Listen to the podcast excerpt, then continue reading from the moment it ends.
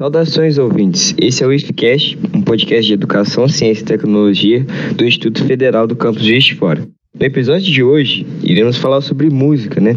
E como convidado, é, está aqui a Ellen Moura, que é professora de artes do Instituto e também, né, uma pianista, né? Então, nada melhor do que ela para falar sobre música. Não esquece de seguir nas redes sociais antes de terminar de, de escutar o programa. É arroba e escuta a gente na sua plataforma de streaming favorita. Primeiro, eu fiquei -se muito feliz pelo convite, fiquei -se muito honrada. Ai, que legal, né? Vou falar de uma coisa que eu gosto muito e, e que a gente pode ver se eu vou conseguir contribuir com vocês, né? de, de alguma forma. Mas falar sobre música é sempre muito confortável e muito bom. Eu nem vou falar mais, porque eu não vou parar, mas é muito bom estar aqui com vocês para a gente conversar sobre isso. Realmente é muito bom. Assim, é, no início, uma conversa a gente pensou, e é, é, foi até uma coisa que eu lembro que você, que é, faz, parte da sua matéria no primeiro ano, quando eu fui seu aluno, que é uhum. sobre os efeitos da música, assim, no corpo, sabe? É, como, como física.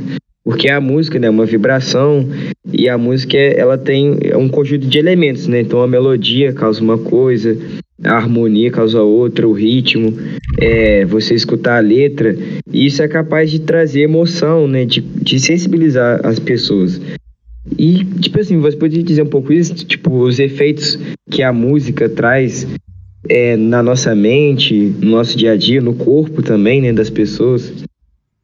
Sim, não, isso, isso é realmente é, é por onde eu começo com as aulas de música. Porque a questão é o seguinte: tem duas coisas importantes que a gente tem que até separar aí, né? Uma das coisas é que quando a gente fala de música, a gente fala de melodia, fala de ritmo, de harmonia, tessitura, de textura, de dinâmica. Então, são elementos relacionados à música, ao som. E tem outro elemento que tem a ver com a letra, com a literatura, que é a poesia. Então, são duas linguagens diferentes. E quando a gente junta as duas, você tem a música, que são esses elementos que eu citei, mais a poesia, que é outra linguagem, você tem a canção.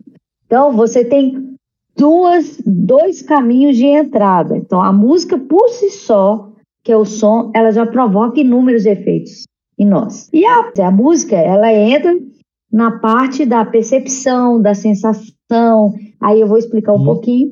E a parte da letra, ela tem a ver com a poesia, ela vai entrar por outro canal, que é o canal da compreensão, do raciocínio lógico, né, da, do entendimento, da análise.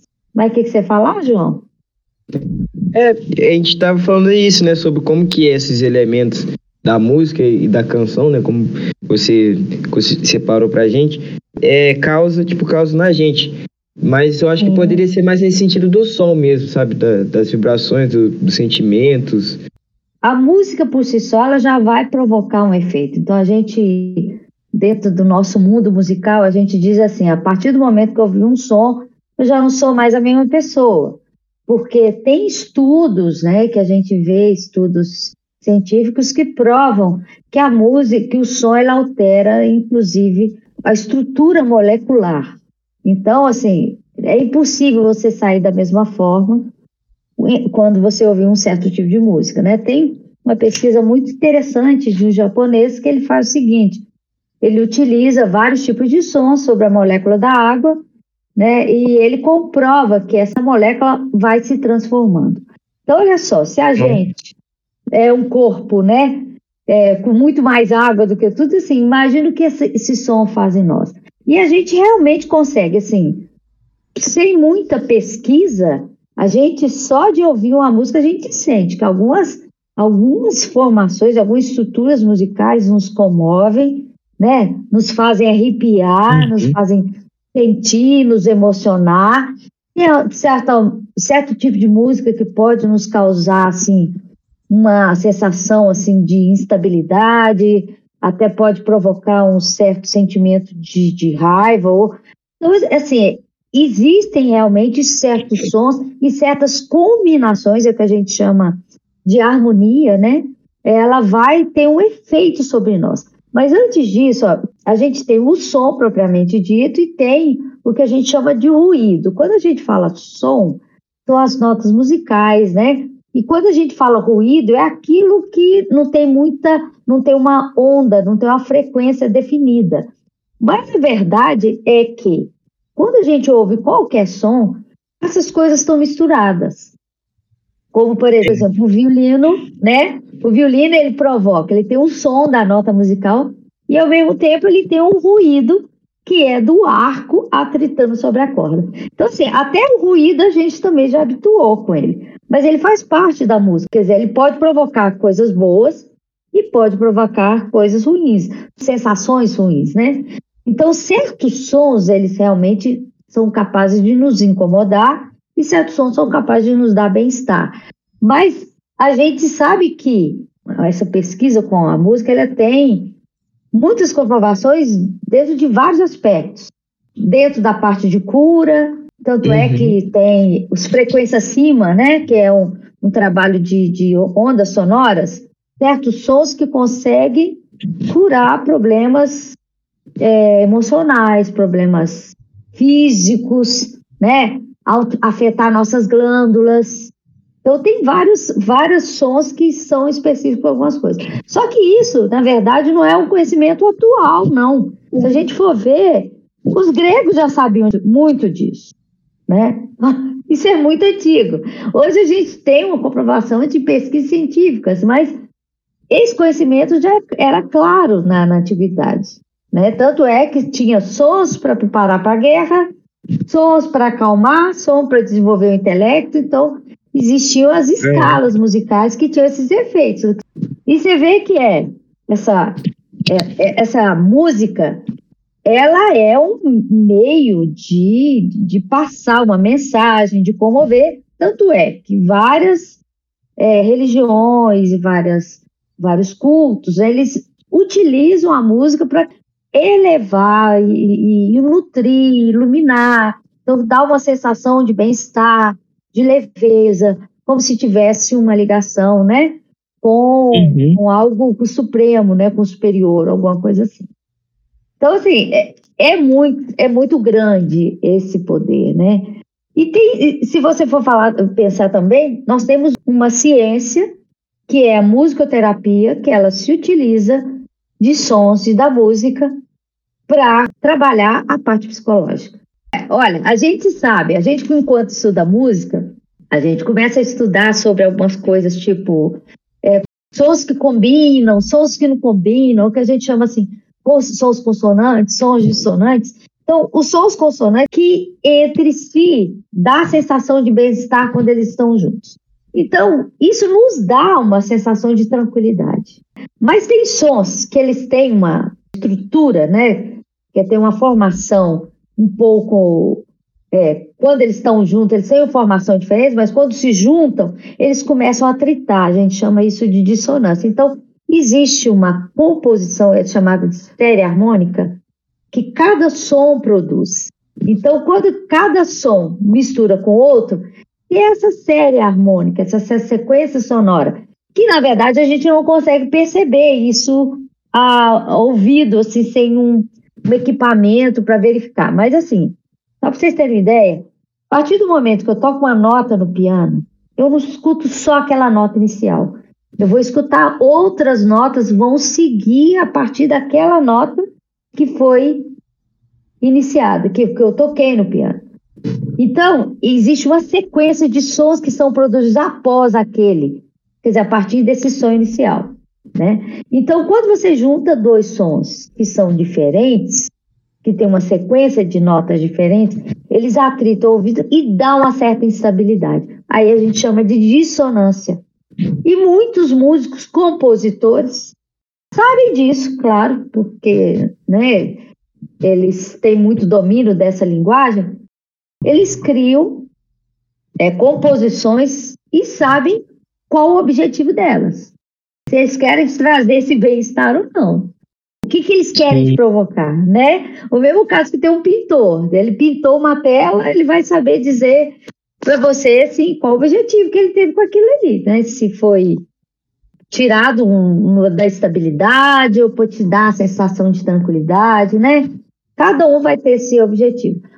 E a gente vê, né, que dentro da musicoterapia, voltando ali, que alguns sons, algumas combinações, algumas construções musicais, né, com a combinação de harmonias, né, é, elas podem nos criar uma instabilidade. Então, é, eu vou sair é, de algo que está muito confortável. Quem tiver oportunidade, eu deixo aí a dica de ouvir o Tristão Isolda de Wagner, nos dá muito bem essa sensação de instabilidade, dessa dissonância constante, né, que não se resolve nunca. Quer dizer, é aquela dissonância que vai além. E essa sensação nos dá um, uma ansiedade. Então, se a pessoa já está com tendência muito ansiosa, ouvir uma, algo assim, pode a coisa desencadear algo pior. Então nós temos que estar é preparados, né? Então a música tem poder mais do que a gente imagina. É, não só questão física, né, do, do corpo, mas assim essa a música ela é utilizada até para tratamento de, de idosos com Alzheimer, porque ela nos remete a um momento muito específico de uma época. Então, quando a gente ouve uma música que foi muito importante na nossa vida, a gente consegue se lembrar do momento, se descuidar com quem, quem estava com a gente, a gente consegue perceber, lembrar até do cheiro, da roupa, do, ele nos leva lá, essa música nos leva àquele lugar. Né? Então, esse é um instrumento que muitos utilizam para trabalhar com as pessoas que têm Alzheimer. Então, você vê que tem casos de. Eu vi um, um caso de uma senhora com Alzheimer que ela não conseguia se lembrar de nada. Né? E de repente ela ouve a música, ela consegue lembrar da música e fazer algumas coisas até no piano. Ora, como pode, né? Então, algumas coisas parece que ficam aí. E ainda é uma incógnita para a gente, né? A gente ainda está descobrindo muita coisa, né? Do que, que essa música faz com a gente. Mais é verdade, eu, né? com certeza ela faz mais do que a gente imagina, né? É porque não, me pega num meio que não. você não sabe o quanto é físico, o quanto é emocional, e vai. Só que o emocional também é físico ao mesmo tempo, aí vai misturando tudo. Vai é, misturando tudo. É muito complexo, né? Mas é muito interessante. Sim, sim, muito interessante. Não, e, e é, eu até me lembro uma, uma fala muito importante é, que diz o seguinte: o, o importante da música, da arte, não é para você ser um artista, nem para você ser um músico, é para você se tornar uma pessoa melhor. Então, acredita-se que, além desses né, elementos que eu já citei, né, tanto é que o Shakespeare que dizia que a pessoa que não tem acesso, não tem contato com música, não era uma pessoa confiável. Então, ah, já acreditava. Disso, você lembra disso? Então, uhum. já a, acredita que, né? A, hoje a gente sabe que a música ela tem esse poder. Então, eles já acreditavam que realmente formava um caráter, que torna uma pessoa muito mais humana, muito mais sensível. A gente sabe que, essas, que as pessoas que têm envolvimento com música, né, com arte em geral, são pessoas abertas, muito mais abertas para o mundo, né? São muito, consegue ser muito mais, afetado pelas coisas que estão à nossa volta. Então, é, é muito legal, assim, é, é muito interessante você perceber e ver isso, né? É verdade. E assim, tipo, com, com toda essa complexidade, né, e também com toda a história da música, né, com toda a forma que ela foi tipo, se organizando entre entre épocas, entre tendências de fazer de fazer som e de consumir.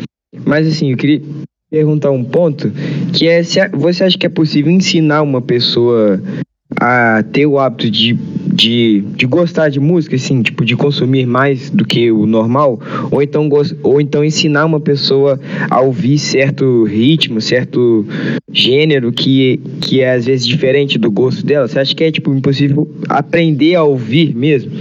A exercitar?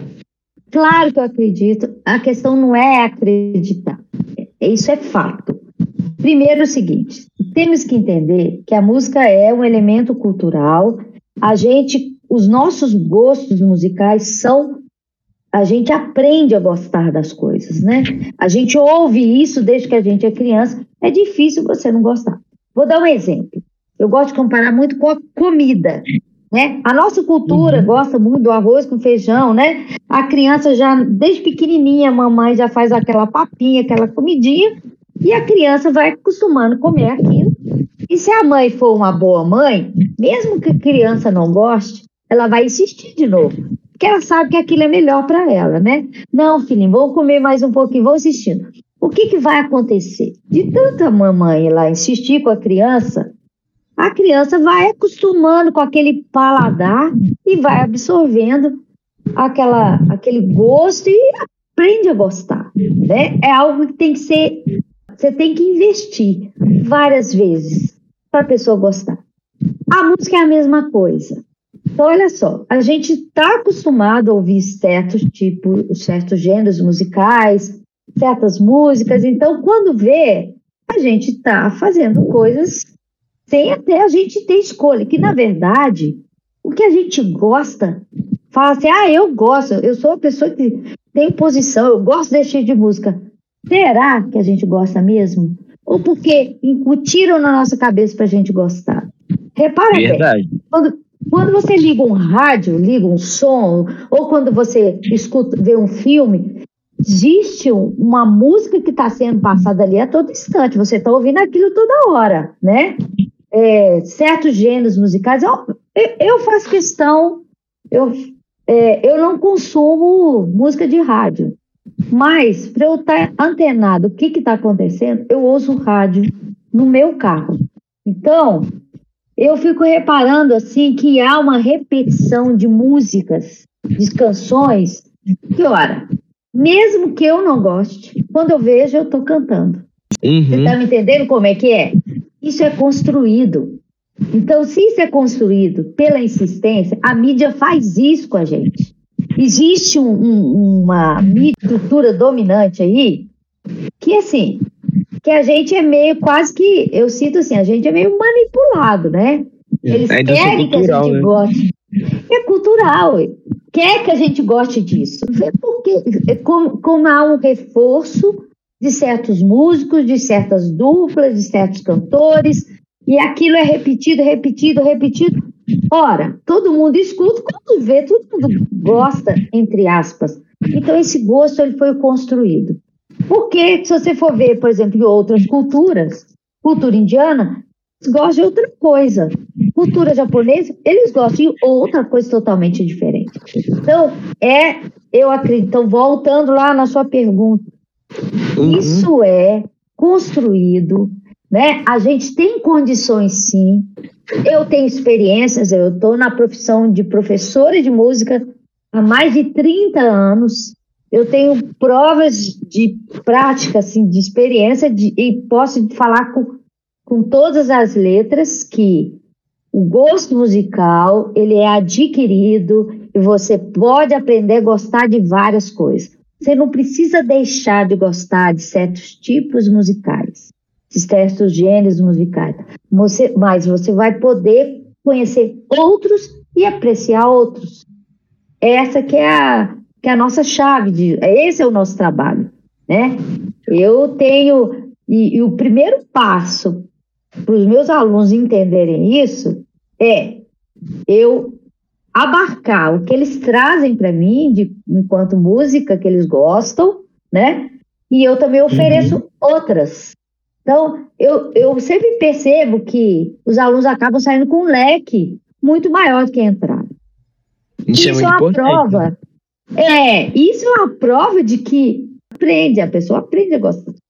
Eu sempre gosto de, tipo assim, uma coisa minha mesmo, né? De sempre me desafiar a ouvir é, outras coisas novas, sabe? Às vezes até mesmo do, tipo, do mesmo gênero, mas ouvir outros artistas, né? Artistas às vezes muito mais antigos, pegar um gênero que eu, eu nunca escutei, mas ah, vou escutar e aí pesquiso é, sobre. Porque eu gosto de fazer isso, né? Porque a música também ela não é só. É, a expressão ali, as notas, né? Ela também faz parte do contexto, da cultura. Então, às vezes, você pegar uma música de outro país, é bom você ver como que é a cultura do outro país e aí você entende mais a música, um pouco mais da música, né? Tipo, o porquê ou então a sensação que eles passam na música. E é, é muito bom ter isso, ter esse estímulo, é, não só, tipo, dentro de mim, mas dentro da escola, porque eu mesmo, se não fosse né, o IF, eu nunca ia ter, tipo, uma matéria, uma disciplina de música dentro da escola. Isso sempre, tipo, caso fosse, teria que ser por fora, sabe? E às vezes nem todo mundo tem esse, esse acesso, né? Você tocou no ponto muito importante, que é ensinar música na escola. Então, olha só, quando entrei no, no instituto, só gostaria de falar, abrir um parêntese, que assim, eu tenho formação tanto em artes visuais quanto em música. Então, eu fiz primeiro artes visuais, depois eu fiz música. E quando eu entrei no IFES, surgiu essa vaga, eu fui primeiro como colaboradora técnica. E nesse período eu fiz uma pesquisa com os alunos que eu já tinha contato ali, que não, eu ainda não estava dando aula. Mas uhum. o interesse era saber isso. Então eu tenho isso em dados, que era saber que, é, quantos alunos tinham tido música na sua formação e quantos alunos tinham tido outras áreas, por exemplo, artes visuais, teatro ou dança. Então, na formação básica, que ia até o. É, que na verdade o fundamental, que ia até o nono ano, os, a, maioria tinha tido daquela, as artes visuais. Né? Alguns é. tinham tido aula de teatro, artes cênicas, quase pouquíssimos de dança e quase nenhum de música. Ora, nós temos uma comprovação aí que é muito séria, né? E isso tem uma história muito grande, né? A questão é, é, que a música ela tem um histórico de ser uma área muito elitista. Primeiro, que é um conhecimento, é um ensino muito caro. A gente sabe que é, só podia estudar música quem tinha dinheiro. O instrumento, quem é que vai poder comprar um instrumento? Por exemplo, eu. Eu, eu me lembro que eu comecei a estudar piano. Eu não tinha piano. Isso eu conto em sala de aula que eu não tinha piano, eu só pude comprar piano depois de três anos que meu pai foi economizando e me deu o piano de presente, eu para mim e para minha irmã. Como que eu estudava? Quando eu não tinha, não poderia ir na casa da professora, eu construí um piano de papel. Eu treinava piano de papel. E ora, isso mostra assim a dificuldade. E ora, hora que eu era, né? Meu pai foi bancário, é uma classe média, e com essa dificuldade. Portanto, grande parte da nossa população não vai ter acesso a isso. Aí eu perguntei assim pros, nessa pesquisa para os meninos, achavam que seria importante estudar música no instituto. Assim, foi quase a resposta quase que unânime, dizendo que ele era, eles gostariam muito, que sonhavam dessa possibilidade, mas se, porque elas, eles não poderiam pagar isso por fora, né? Porque a gente sabe que é, vai, vai ter uma aula com o professor. Eu que sempre fiz aula particular, eu sei o quanto eu investi nisso aí, né? Eu não vou falar paguei porque para mim foi um investimento mesmo, porque hoje eu sou profissional da área. Mas é um gasto. Aí trazer esse conhecimento que é todo que tem um histórico elitista pela sua constituição que a gente pode entrar num detalhe em outra oportunidade, mas é que e que ficou assim a música para poucos. Aí eu falei assim, não, essa é oportunidade, quer dizer, por onde eu passei, né? Essa foi a oportunidade que eu vi de tornar esse conhecimento mais democrático, de outras pessoas poderem ter acesso a ela. E eu já comento aqui, né, que eu tenho, eu fui da prefeitura desde 1995. E eu, mesmo dando aula de artes visuais, o primeiro projeto de música que teve na prefeitura de Juiz de Fora foi eu que fiz, para criar uma possibilidade dos alunos do, de Três Moinhos, que era o bairro Três Moinhos, que ficava fica ali entre Linhares e Manuel Honório, né? Então, é, foi o primeiro projeto de música que aconteceu. Foi ali, Eldorado, que a gente que eu comecei. E isso tem e foi em 1996. Primeiro projeto de música da rede municipal. E daí as coisas começaram a crescer. Então, olha só, eu vejo essa importância da música estar no Instituto, vejo como que todos os alunos vejam essa importância, os meninos sempre estão atrás de mim, ô Ellen, como é que é? Vai ter um projeto, vamos começar, né? Esse ano até demorou um pouquinho, mas a música faz parte agora é, da instituição e eu vejo que é, todo mundo está gostando bastante dessa possibilidade, né? Dessa oportunidade. Por quê? Na verdade, a gente está envolvido, né? Nossos, os alunos estão nesse mundo aí, né? Você está envolvido com vários tipos de linguagem. E a música é ele se ser desconhecido. Ninguém entendia nada. Desse, assim, o que está rolando? Né? Ninguém era, é capaz, né? Sem ter um conhecimento de avaliar. Será que o que eu estou consumindo é algo decente? Será, será que uhum. tem, algo, tem alguma coisa melhor, né? Será que eu estou sendo manipulado ou eu estou tendo condições de avaliar o que eu estou gostando, o que eu estou escolhendo? Então, o ensino da música na escola, ele vem muito para isso, assim. Ele vai, primeiro, gabaritar para ele poder ter condições de escolher algo melhor, né? Ter um conhecimento de outras coisas, quer dizer, um leque muito grande de repertório, né? De Até para se expressar, né, também. Pois é, pois é, isso aí. E realmente é muito importante. E né, eu tenho uma honra muito grande de fazer parte, tanto tocando, é, que, que a gente vai começar, né, quanto registrando esse processo e também fazendo aqui né, o, o podcast sobre isso, porque é um, um assunto também que eu tipo, é muito importante para minha vida, né? Eu não, eu, eu não sou músico, mas assim, eu sou eu consumo muito música, eu consumo música tipo quase o dia inteiro e todo dia, e eu não, não consigo ficar sem isso, sabe? E além disso, também eu gosto sempre de, de pesquisar e tudo, então é um assunto que, que também me comove. Mas assim, eu acho que a gente queria entrar num assunto que é que também me fascina muito, que é tipo pegar a música mais como como um movimento artístico, né? Entrar mais tipo nessa parte mais política da música.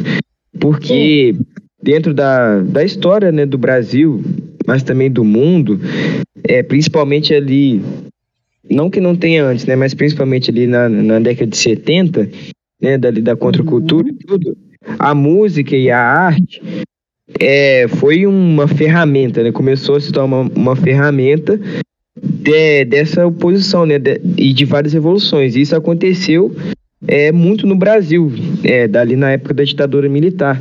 Tanto que os artistas sofriam muito pela censura e pela tortura também, né? Os artistas eram, tipo, inimigos, né? Os músicos então eles tinham ali que ludibriar, mas a música foi um, uma ferramenta de, de luta. E, e assim, que, queria né, dizer de você qual, é, qual foi a importância da música durante esse período ali da, da ditadura e de outros períodos similares, assim. Eu, eu penso na Semana de Arte Moderna de 22 que foi o princípio de tudo isso aí. Então, é, quer dizer, algo mais forte, né? Mas que, que, a gente teve vários movimentos dentro da própria música. Mas a Semana de Arte Moderna de 22, ela veio é, buscar uma linguagem brasileira. Então, é, porque assim, a gente estava muito influenciado por uma linguagem internacional, né? Quer dizer, tudo que era de fora, né? Tanto é que quando você vê, a gente tem um nome musical que é o Carlos Gomes, você fala, pô, mas o Carlos Gomes foi um representante da música brasileira, mas ele usava uma temática brasileira, mas com uma roupagem totalmente europeia, que ele fazia óperas. O que, que tinha de brasileiro aí? Era é. só temática, né? Então ele botava um monte de índios no, no palco cantando, é, cantando ópera, quer dizer, vestidos, né? Mas a questão é que o que que fez esse movimento? Ele criou uma busca de, de algo novo, certo? E, essa coisa, por exemplo, a gente tem muito a, a, a imagem da, da Tarsila, que é aquele Abaporu, e essa ideia do, do antropofagismo. Então, o que que esse momento ele foi importante? Então, é assim, eles pensavam assim, nós não vamos descartar tudo. Nós vamos aproveitar aquilo que nos interessa e descartar outra coisa. Quer dizer, a linguagem brasileira não precisava ser uma linguagem puramente, porque, na verdade, a gente era um povo extremamente misturado. A gente tinha português, tinha espanhol, tinha, tinha índio, tinha negro. Então, assim, como saber o que, que é brasileiro? Não, não, é uma mistura disso tudo. Aí que essa ideia. Não funciona separado, né? É, tudo isso, tem influência. Isso, então era toda essa mistura. Então, a ideia de que eu quero aproveitar e essa ideia antropofágica, ela se permaneceu e a gente sente que for, houve uma evolução quando chega no tropicalismo. Tanto é que na uhum. época do tropicalismo, aí, que, aí depois você vai entender por que eu estou citando isso, eu vou chegar no protesto daqui a pouco. Aí no tropicalismo, o que, que aconteceu? Eles começaram realmente a fazer essa mistura total, assim, é, e aproveitar o que nos interessa. Então, tanto é que é, houve um movimento, né, de uma turma contra as guitarras elétricas, porque as guitarras elétricas representavam os ingleses, né? Ah, isso não faz parte da gente. E então teve um, realmente um movimento que até na época o Gilberto Gil participou. Mas aí é, eles pensavam o seguinte: ora, nós temos que aproveitar aquilo que nos interessa. Então, eles o que, que aconteceu na Tropicália? Você encontrava as guitarras elétricas que faziam parte do movimento dos Beatles na Europa, você encontrava o berimbau lá da Bahia, você encontrava é, os ritmos do, do shot, do, do baião, você encontrava de tudo ali. Então, esse movimento foi importante. Aí surgiu um, esse grupo maravilhoso que a gente tem entre eles o Caetano, né, perceberam que a música era um canal também para passar mensagens, certo? Então foi aí que até no, já na Tropicália que ele começou a ser visto meio de as pessoas já começavam a olhar meio estranhamente para o Caetano porque ele já usava uma linguagem e conseguia atingir uma grande massa. Aí começaram a perceber, puxa, que poder que esses músicos têm, né, para chegar nesse povaréu todo. Ó, e aí eles perceberam, né, que eles poderiam, aí que chega nas músicas de protesto. Olha, a música então é o nosso canal. e nós temos assim um bom representante, né, que é o Chico Buarque, que tem várias músicas, várias canções, né, com esse objetivo, né, de chegar na massa, chegar no povo. Foi aí que deu esse problema todo. Porque realmente a música chega, né? A gente sabe que ela vai para todo lugar. Então ela virou um canal e, e esses músicos, né? Esses que tinham a bandeira de, de protesto, de querer reivindicar os direitos, né? Viram isso como um meio. E, em contrapartida, o governo percebeu que seria o problema, né? Já que eles tinham a massa junto com eles, né? Então, é, o governo não poderia permitir isso, né? Então, é, virou um, realmente um instrumento, virou uma bandeira, e a gente tem uma música que era, ficou como um, a, a, a bandeira mesmo desse movimento, que é aquela, para não dizer que não falei das flores, né? Caminhando e cantando e seguindo a canção, Somos todos iguais, braços dados ou não, virou um hino mesmo de protesto. Então, é bem por aí. Então, existe essa história e a gente vê, ó, aqui a, a, a gente cai agora, João, nessa, na primeira pergunta que você me faz, que é o poder que a música tem, né, sobre as pessoas. Então, aí é uma constatação nesse momento de que a música tem muito poder sobre as pessoas, né? Tanto é que virou um canal de conversa, né? De, de expor os pensamentos. E os artistas, coitados, né, eles ficaram prejudicados e não puder, ficaram muito tempo calados, né? A gente tem a história do Geraldo Vandré que sumiu do mapa, não quis mais saber de música, ele ficou realmente muito muito deprimido com essa história toda. Chico Buarque estava numa turnê, falaram para ele, ó, não volta não, senão você vai ser preso.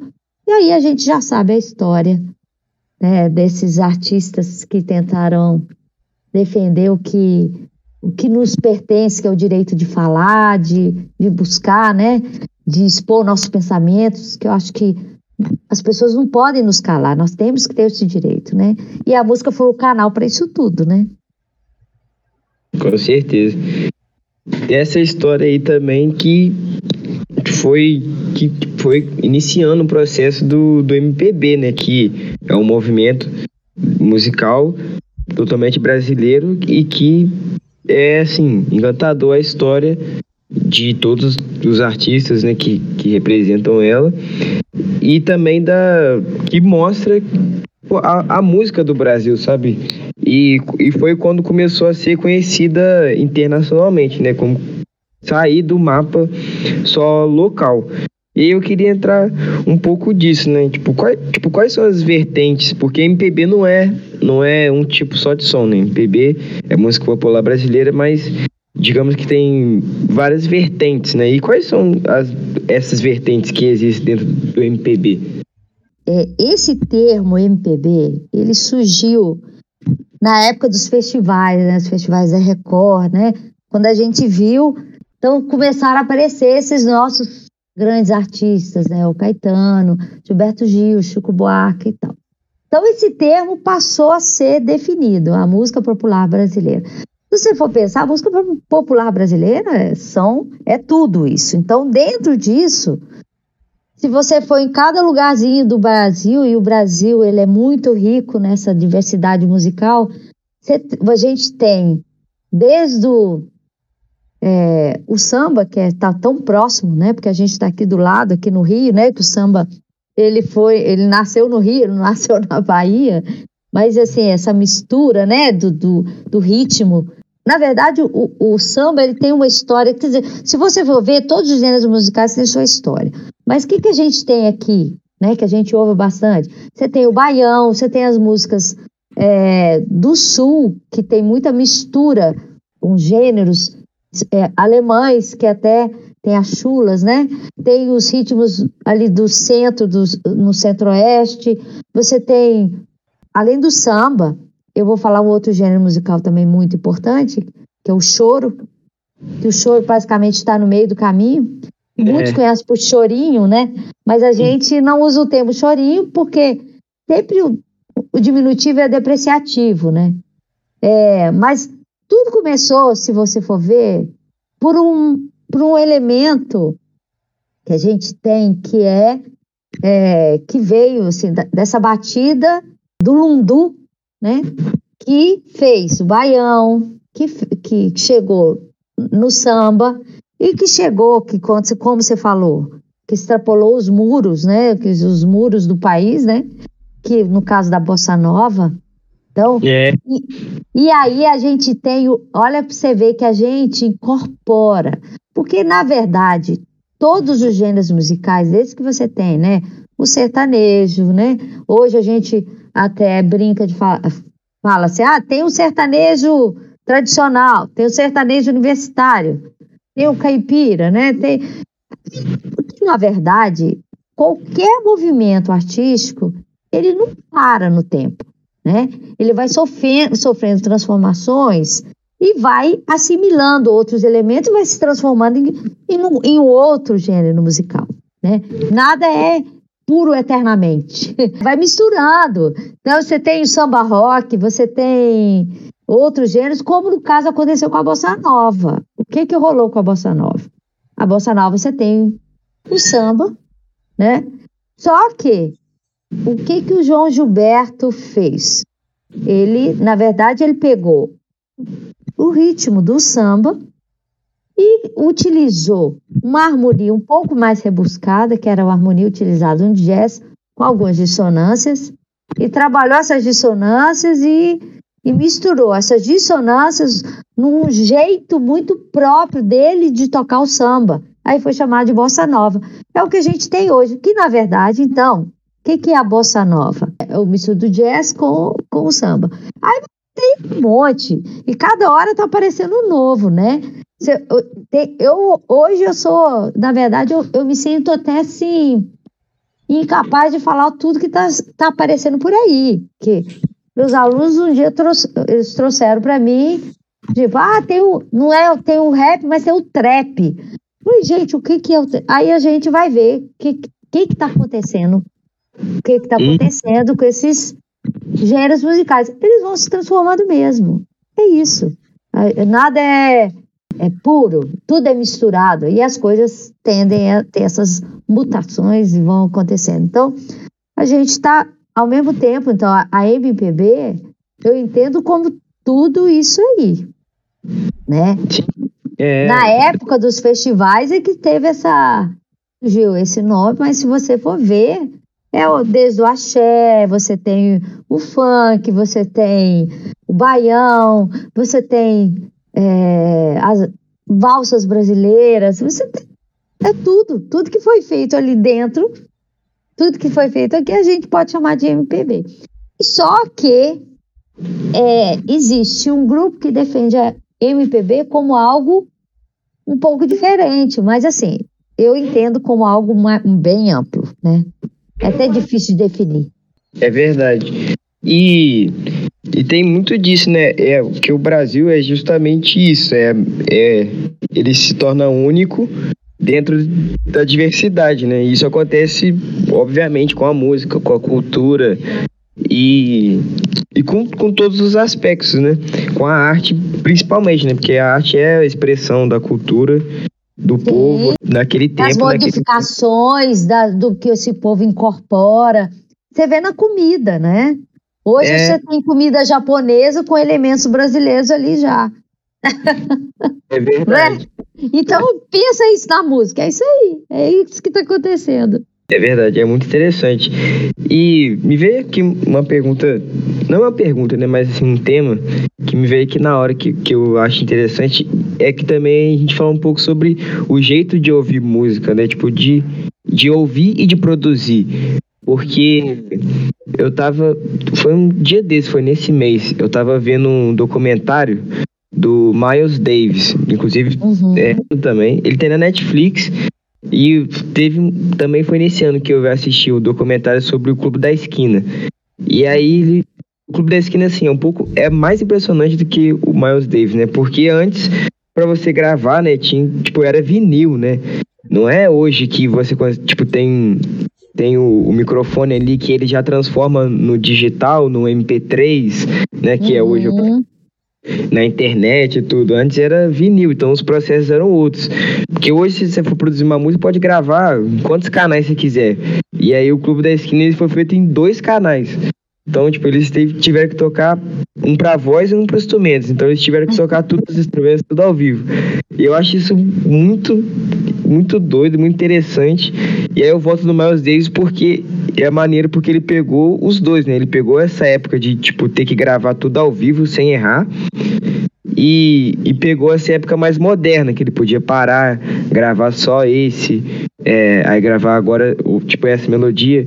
Eu acho isso muito interessante, porque essa indústria, né, de tanto de produzir pro artista, tanto de consumir, que, né, foi passando ah, pro CD, pro DVD, é, e hoje pra internet, eu acho isso muito interessante e muito peculiar, porque hoje, tipo, é muito mais fácil, né, você ouvir música hoje em dia. Fica muito melhor de você apreciar, porque, por exemplo, antes, se eu quisesse ouvir um, um jazz da Alemanha, eu tinha que ter o vinil. Hoje eu posso pesquisar e eu consigo fazer com que isso faça parte da minha vida muito mais fácil do uhum. que anos atrás, sabe? Sim, não, esse acesso é fantástico, né? Essa evolução Hoje você tem, né, tanto na, na produção, é, era, era muito difícil a pessoa produzir um, um disco, né, o um disco vinil. Então você tinha que estar sempre em contato com gravadora e, E, na verdade, quem que acabava produzindo era o cantor, o cantor que chamava. O, é, Os músicos. É, é. Acabava que o compositor, ninguém nem sabia quem que era o compositor da música X, né? Verdade. Porque é, o, o, a gravadora ela precisava vender. Então tinha que ser as pessoas que estavam aparecendo. Então a música sempre ficava a cargo do, do cantor, é ele que vendia. Hoje você tem acesso, assim, o próprio, o próprio, próprio compositor, ele pode, ele tem acesso à gravação e, e pode fazer sua música tem na própria casa. E existem, assim, situações que eu acho assim, tem seu lado bom e seu lado é, perigoso, né? Porque hoje você não só tem acesso às coisas, mas aos mecanismos, ao equipamento, como a tecnologia, né, que vão facilitar você a, a produzir esse material, né? Mas uhum. você também tem acesso a uma tecnologia que, inclusive, faz o material ficar, se é de péssima qualidade, ficar de boa qualidade. Então, assim, afina os instrumentos, afina a voz, afina, você transforma todo o som que você chega com o equipamento que você tem. Você hoje com o celular, você já consegue um, um programa que vai alterar, equalizar, inclusive afinar a voz daquela pessoa que é desafinada. Entende? Olha só. Então, acaba que o músico não é só aquele músico que a gente tinha em mente, né? Quem sabe faz ao vivo, essa ideia que a gente tem. É, é isso mesmo. Quem sabe faz ao vivo. Quem não sabe tem que ir para o estúdio o estúdio consertar, né? E antes era assim, a pessoa que gravava era quem sabia fazer. Hoje qualquer um faz. É um negócio que eu falei, há o lado perigoso da história, né? Então, se eu quiser cantar, gente, e, e, existem sim, eu vi assim, a vo, eu consigo alterar a voz da pessoa, a afinação, o timbre todos esses elementos e tornar a voz da pessoa assim, aquela coisa. Então fica aquela coisa construída em estúdio, né? Até que ponto? Assim, mostra, não mostra a questão musical, mostra mais o domínio de uma tecnologia do que a técnica da música, verdade. É, exatamente. Exatamente. Então eu acho um lado meio perigoso. Mas é, você parece que ia até perguntar outra coisa, eu acabei entrando por aí. É isso mesmo. Tipo, de, de comparar nesse né, salto de como que era tanto o mercado, uhum. Tanto a produção, de antigamente para hoje, e como que isso é muito rápido, porque pô, tem tipo, gênero, alguns gêneros musicais que tem nem 100 anos. E. Isso. Já tem muita coisa, isso eu acho isso muito interessante. É, é a, a, o tempo hoje é, é um negócio que não tem como a gente ter muita noção até do que acontece. É rápido demais, né? É, uhum. quem é da área de, de, da desenvolvimento de sistemas sabe muito mais do que eu, né? Então, as coisas, é, essa, essa, esse desenvolvimento é muito rápido, é, é, vai além das nossas possibilidades de acompanhar. Né? Por isso que a gente acaba ficando, se descuidar, a gente fica para trás de um dia para o outro. Mas é, é isso, eu acho que é, a gente tem hoje, assim, tem suas vantagens, que é, eu posso ter acesso hoje, eu entro no Spotify, tem acesso a um repertório que eu nunca teria acesso, né? Gravações que eu nunca teria condições de ouvir, então isso é o grande, é o lado positivo dessa história. Eu, eu e, e tem um, algo que, né, que vocês vão, vocês que é dessa área de computador vão saber explicar mais do que eu, mas, então assim, quando você começa a pesquisar algo lá no YouTube, de repente eles começam a levar em algo Sim. parecido, né, e quando você vê, você tem acesso a coisas que você não procurou, e tá ali.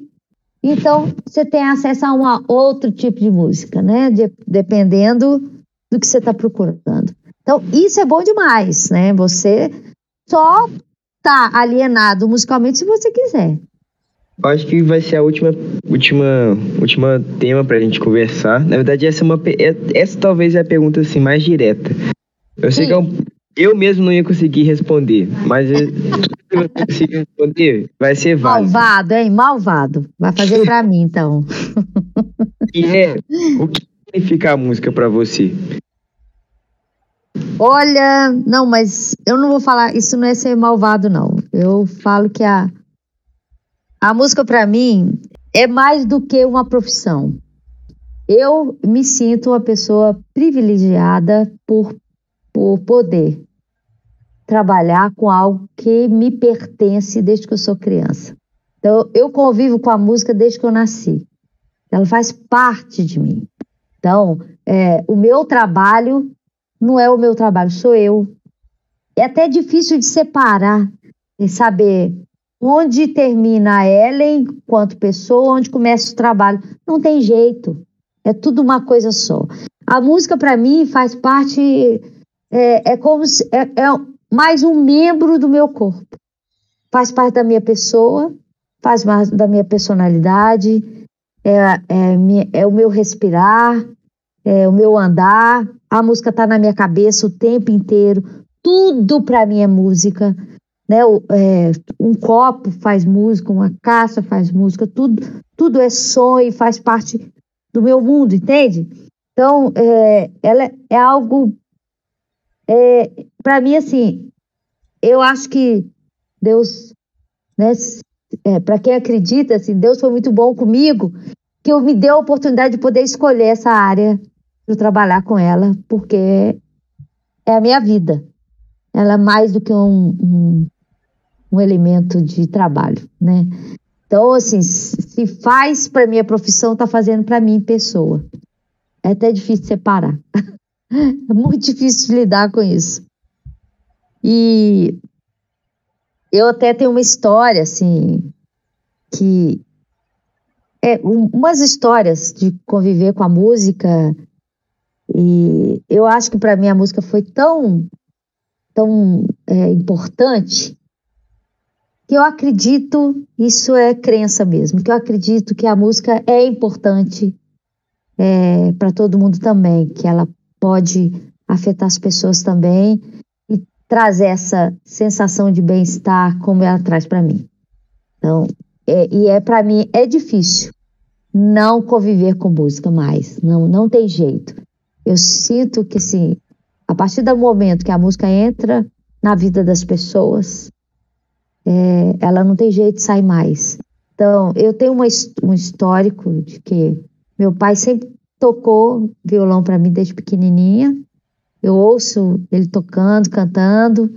E eu tenho uma gravação que com quatro anos ele gravou uma fita, fita cassete, que eu sou antiga, tá? Fita cassete. E ele, ele pegou o violão, começou a tocar lá Capelinha de Melão. Só que o Capelinha de Melão, ele pegou uma tonalidade que não era muito boa para minha tessitura, né? É, eu, eu era voz de criança, voz agudinha. Meu pai pegou uma tonalidade mais grave, que é o que ele cantava, o que ele sabia. E eu ficava tentando achar o tom da música com quatro anos. Tem a gravação assim, capé, capé, capé, capé. Então, assim, não dá para separar. A música faz parte de mim, faz parte da minha vida.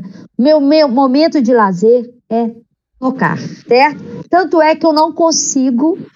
É, eu, eu ainda brinco com todo mundo que eu ensino um pouco de música. Eu faço, ó, gente, quem aprendeu um pouco de música não é mais a mesma pessoa, não é possível. E você não consegue mais a frequentar alguns locais que tem música porque o seu ouvido pa passa a ser diferente. Você vai ser uma pessoa mais exigente, mais crítica, vai começar a selecionar. Então, você começa a começar a ver tanto coisa boa quanto, quanto os defeitos. E eu falo assim, olha, então bem-vindo ao, ao mundo musical. É isso mesmo. Quem faz parte desse grupo, a gente tem isso. Mas o meu prazer, o meu descanso é música, o meu prazer é tocar. E é isso. É difícil separar. Tudo uma coisa só. Com certeza. Pô, eu achei que ia ser mais difícil porque eu mesmo, eu para mim, eu não consigo definir, mesmo, óbvio, não tendo uma carreira tipo a sua, eu não consigo colocar em palavras o, o que significa, assim. Mas eu achei bonito você dizer é isso. E foi um depoimento muito, muito bom para finalizar esse episódio. Ah, legal. Obrigada.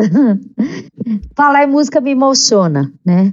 E, e eu espero que assim, eu, eu, eu gostaria realmente que todas as pessoas pudessem vivenciar momentos musicais e se sensibilizar com eles, se emocionar, arrepiar, né? E isso mostra quanto que você está se envolvendo e está podendo curtir e apreciar essa linguagem que é, que eu acho que segundo Wagner é a linguagem universal, né? É isso. Muito obrigada, eu agradeço muito poder participar e falar um pouquinho dessa minha experiência e, do que eu acredito, né, da música. É isso ali, eu que agradeço demais pela participação. Eu gostei muito de, né, de gravar esse episódio. Dessa pauta também foi maravilhoso. E aí, eu acho que podemos encerrar. Acho que com certeza ter, ter esse registro vai ser bom para ter para outras pessoas ouvir essa nossa conversa. E é isso, né? Agradeço a to todos os ouvintes que ouviram até aqui. Não esquece de seguir a gente nas redes sociais, é @ifcast e de ouvir, né? Também tem, temos disponível no YouTube, no Spotify, em todas as plataformas. E de compartilhar, né? Caso toque seu coração aí, de ajudar a gente nesse projeto.